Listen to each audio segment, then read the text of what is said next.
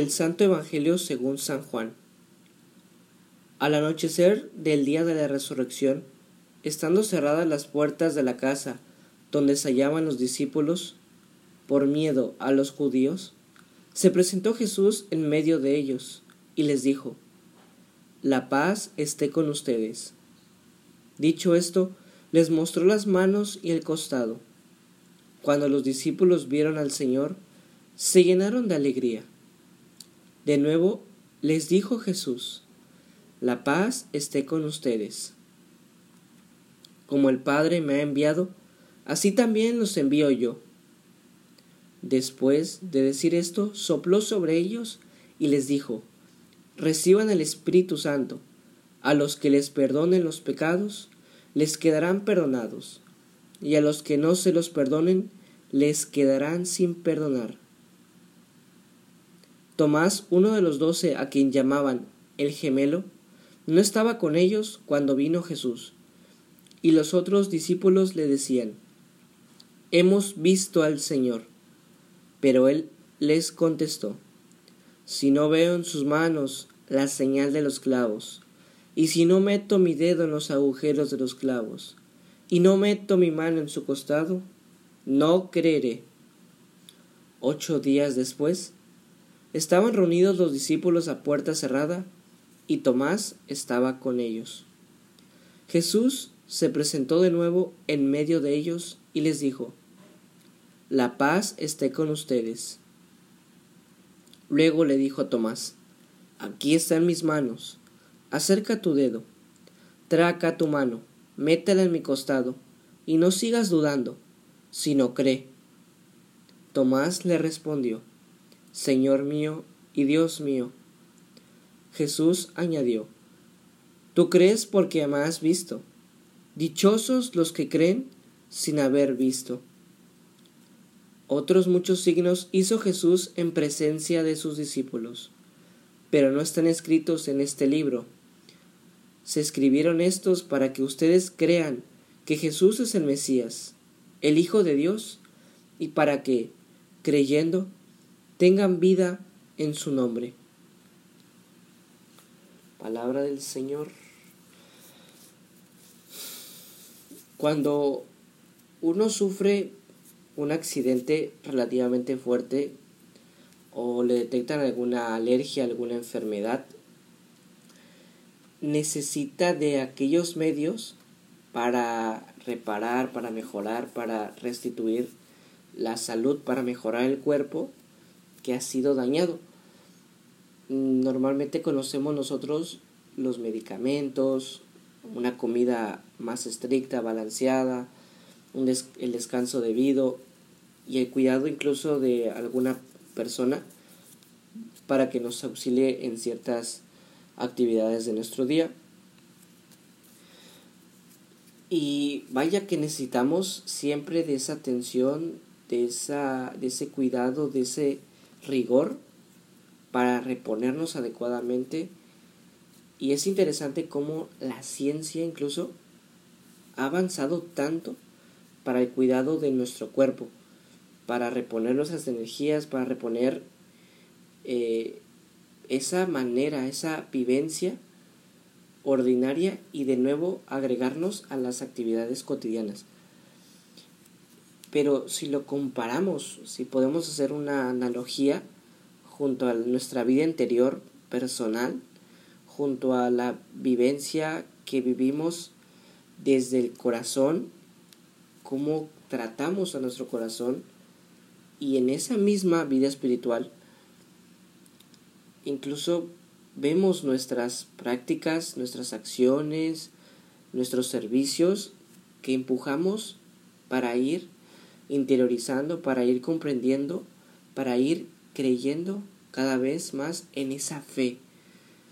Cuando esa misma fe que se plasma cuando vamos a algún encuentro, cuando vamos a algún retiro, cuando vamos a las misiones, cuando oramos con mucho fervor, cuando ayudamos a los más pobres, cuando en concreto es una vivencia espiritual fuerte, fuerte, fuerte, fuerte, y en ese, en esa, ese caminar nos podemos sentir llenos, plenos, felices. Es un gozo que, que queremos que inunde siempre todos nuestros, nuestros entornos, todos nuestros ambientes, todos, todos nuestros miembros de la familia, todos nuestros amigos. Queremos que llegue a todos. Aunque en ocasiones, poco a poco, vamos desterrando esa vida espiritual y no la hacemos tan rigurosa como la salud, salud e, exterior, ¿no? La descuidamos, la vamos aislando y tenemos a veces la tentación de dejarla en un pequeño apartado como separar nuestra vivencia ordinaria y separar nuestra vida espiritual. Y desgraciadamente en nuestros tiempos, con tanta dificultad en la pandemia, ha crecido también mucho nuestras redes sociales, del internet, incluso ha, crecido el consumismo, esto sí me gusta, esto no, lo descarto, en sentir diversos placeres, en tanto cambio humano que esto nos van alejando del camino que realmente es hecho para nosotros. En un constante ruido humano, en un cambio que a veces no depende de nosotros, sino que nosotros no respondemos adecuadamente y puede lacerar esa misma vida espiritual, nuestra vida interior, nuestro corazón, nuestras familias, nuestras relaciones, puede afectar incluso si no tomamos estos medios como una oportunidad, si no vemos las tribulaciones como una oportunidad, si no vemos nuestras debilidades como una oportunidad de seguir aumentando nuestra fe. Y, y se van olvidando esos encuentros directos con el Señor. Eso que vivimos hace algún tiempo, esas personas que conocimos que eran sumamente espirituales, esas veces que fortalecimos nuestra fe, esa vez que el Señor nos ayudó en la tribulación. Y, y cuando se va olvidando, va decayendo, va rompiendo nuestra alianza con ese Señor que nos espera. Con Él, nuestro Creador, nuestro bien, con nuestro Dios. Entre tanto, entre el ruido, entre las dificultades de cada día, el Señor con, su fuerza inagotable en pequeñas ocasiones de cada día nos invita a verle, nos invita a, cooperar con Él y a ser santos en medio de esta tierra que como he mencionado suele haber distractores. Cómo Él se manifiesta, se sigue expresando en este mundo ¿Cómo podemos demostrar nuestro amor por Él? Cada día nos invita a santificar cada lugar y cada espacio. Pero preguntémonos, ¿dónde he visto al Señor en los últimos días? ¿En qué ocasiones? Tal vez como Tomás le hemos exigido fuertes señales, le hemos exigido tocarle, le hemos exigido verle pero muy dentro de nosotros, como Tomás, tenemos en, nuestra interioridad, queremos verle, queremos presenciarle, queremos estar en su compañía, queremos estar en su cariño, queremos estar en ese perdón, queremos estar de nuevo en esa en esa en ese camino. Queremos ser de Dios. es curioso porque entre ese deseo nos vemos a nosotros, nos examinamos y todo, incluso descubrimos tantos defectos a veces, tantos fallos, tantas miserias que nuestro interior llevamos. Pero lo aquí viene el gozo pascual, el gozo de la resurrección. El mismo Señor viene a nosotros viene a nosotros porque Él nos escoge y viene a sanarnos. Él mismo trae sus heridas para sanar las nuestras, para trae sus heridas para demostrarnos que era el mismo que había sido crucificado, que trae sus heridas para demostrar cuánto nos ama, para demostrar que Él realmente existe. Ahí es cuando el Espíritu Santo que tenemos desde el bautismo nos impulsa ese deseo fervoroso, constante, de seguirle, de presentarle nuestras miserias, de incrementar nuestro deseo y desde luego ser más fiel con Él en adelante y no perder el rumbo. De verdad, hermanos, no tengamos miedo de presentarle al Señor esas carencias, esas debilidades, esas miserias, porque cuando nosotros entregamos eso que nos aflige, eso que nos aturde, el Señor lo recibe con tanto amor y nosotros donando nuestras vidas libremente en esa entrega, abriéndole la puerta de nuestro corazón, Él mismo va a transformar cada rincón, aún más evidente que nuestra salud, salud exterior, más eficiente que cualquier medicamento, más reparador que cualquier descanso.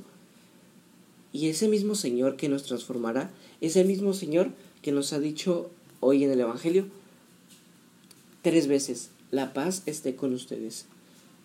Esa misma paz llegará. Si nosotros hemos recibido una pequeña paz, si hemos visto avances en la transformación interior, hemos quitado esas tinieblas de nuestra incredulidad, hay que ir a contagiarlo, hay que ir a difundirlo y hay que ir a compartirlo con ese gozo, con esa alegría, con eso que sentimos muy profundamente, eso que nos mueve, hay que salir a compartirlo. Examinémonos cómo comunico yo la paz con los demás. Después de ello, vayamos a hacer todo ese bien, después de nosotros saber que cómo, cómo hicimos esa paz. Si le he comunicado con el diálogo, con una mejor comunicación, si he puesto el, la, la mano en el, en el, trabajo, en la oración, si he, puesto mi, he puesto mi fe en la Santa Misa, si he ido a los sacramentos, cómo he comunicado la paz con los demás. Si he puesto los ojos en los pobres, si he puesto los ojos en las obras de misericordia, tantas cosas que el Señor nos llama cada día. Vayamos a hacer ese bien, porque si no nos cansemos de hacer el bien realmente, porque si no podemos desfallecer y cosecharemos los frutos a su debido tiempo. Eso lo, esto lo, lo dijo el Papa en su mensaje de Cuaresma. Y esa misma paz nos lleva a elevar nuestra vida a los demás, a que ellos también sean testigos vivos, vivos y también que vivifiquen a los demás mediante el Espíritu Santo para el perdón de los pecados. Ese mismo Espíritu Santo de la resurrección que en Jesús se hace presente. Y el mismo Jesús que menciona como el Padre me ha enviado, así también los envío yo. Él nos envía a comunicar las gracias, nos envía al amor, nos envía a comunicar el perdón de los pecados esa misma paz que es la que, que a través de la iglesia, por medio de Jesús, en el sacramento de la reconciliación. Que incluso cuando hacemos nuestro examen de conciencia, cuando hacemos nuestras anotaciones de los pecados, cuando decimos voy a ir a confesarme, hoy es el día, nos preparamos del día anterior, nos preparamos de unas horas antes, hacemos nuestro examen de conciencia, hacemos nuestra penitencia y cumplimos con, no solo cumplimos en el amor, hacemos un firme propósito de cambiar y un firme propósito de renovar nuestro camino con Dios. Cuando hacemos una buena confesión, nos sentimos hasta livianos, limpios, bonitos, hacemos, sentimos que todas las cosas que hacemos son, son, son bendecidas por el Señor, nos sentimos, nos sentimos tan llenos de Él. Y ese mismo Señor que perdona nuestros pecados, ese mismo Señor con el que volvemos a tener esa comunión, con el Dios mismo, comunión con el que murió por nosotros, comunión con el que es creador de todo, comunión con el, con el que nos aumenta la fe, comunión con el que nos invita a estar en el sagrario, comunión con el que nos lleva de la mano por caminos de bien, comunión con el que es nuestro sumo bien, comunión con el que es la vida misma. Y sabemos que desde la fe no, no se puede donar sino que es tesoro de cada uno de nosotros, del corazón que el Señor ha formado para nosotros. No hay que dejar que la quiten por nada del mundo, por falsedades, por, por conspiraciones, por falsos caminos, por prejuicios que solo intentan derrumbarnos. Demostrémosle a todos aquellos que intentan derrumbarnos, que intentan destruir nuestra fe, que tenemos vida en su nombre, como lo dijo el Evangelio. Vayamos a renovar siempre esa comunión mediante la santa confesión y acogerle siempre a nuestro Señor en la Eucaristía. Les, exhorto, les exhorto a todos ustedes, hermanos, que con sus obras griten, hemos visto al Señor Pidamos en oración la gracia de ser perseverantes en la fidelidad a Jesucristo, en la fidelidad a nuestra fe, a ser fieles en la comunión con nuestros hermanos. Esto ha sido el Evangelio de hoy, 24 de abril, el Evangelio según San Juan, en que la Iglesia nos exhorta a seguir fieles en la paz de nuestro Señor. Damos las gracias por estar en este podcast. Nos pueden seguir en nuestras redes sociales, en nuestra página, difundir este podcast cuantas veces quieran, cuantas personas sean, y a seguir comunicando la paz del Señor, a seguir siendo enviados de nuestro Señor Jesucristo. Portarnos bien como hijos de Dios. Nos vemos el próximo domingo. Chau, chau. Hasta la próxima. Si te gustó el podcast, ayúdanos compartiéndolo. Y te invitamos a que sigas nuestra página y redes sociales. Gracias y Dios los bendiga mucho. Hashtag con corazón lleno por él.